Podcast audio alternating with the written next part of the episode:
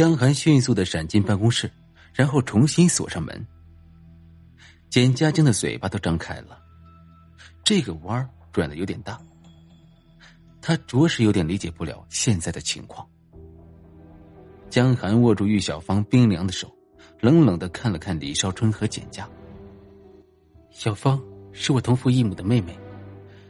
我爸和他爸很反对我们俩见面，但我妈常偷偷的让我们两个见面。江寒说的很冷静，仿佛那些复杂的关系一点也没有困扰到他。董刚那个贱人。本来要算计的人是我，江寒的面上忍不住露出一丝恨意。可是那天我正好不舒服，于是小芳和我换了班。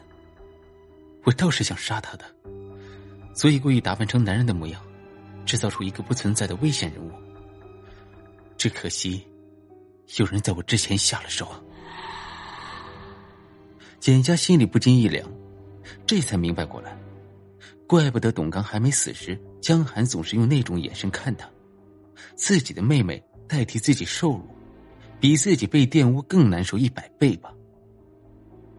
这个震撼的事实揭露出来，办公室里一下子没了言语，只有玉小芳拉着江寒小声的抽泣。也不知过了多久，李少春嘲讽的对简家道：“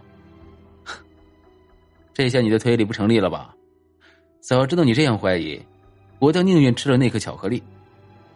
说完，拿起公事包，径直走了。简家看他从容的态度，不禁自己也动摇了。难道真是自己想多了？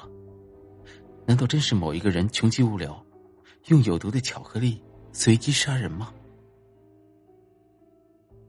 李少春离开后，到无人处，嘴角。便不由自主的扬了起来。不得不承认，简家那妮子眼力不错，自己差点就被他揭穿了。他的确没有使用左右手的诡计，他也的确用了那部电话，但毒，他的确是下在电话上。董刚每天到办公室都会打一个电话给他老婆报平安，这是人尽皆知的。那天。他老婆却并没有要给儿子换牛奶套餐，是他临时提出来的。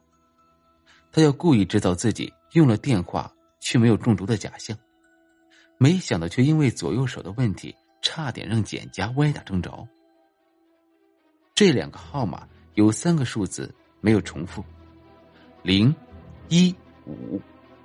他选择把毒涂在了零上，它标志着结束。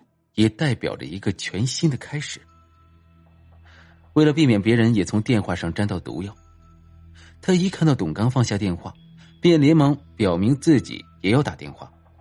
然后，他故意和订奶中心说些不着边际的话，拖延着，直到董刚打开巧克力，招呼每个人吃巧克力，直到董刚毫无所觉的把那颗巧克力送进嘴里。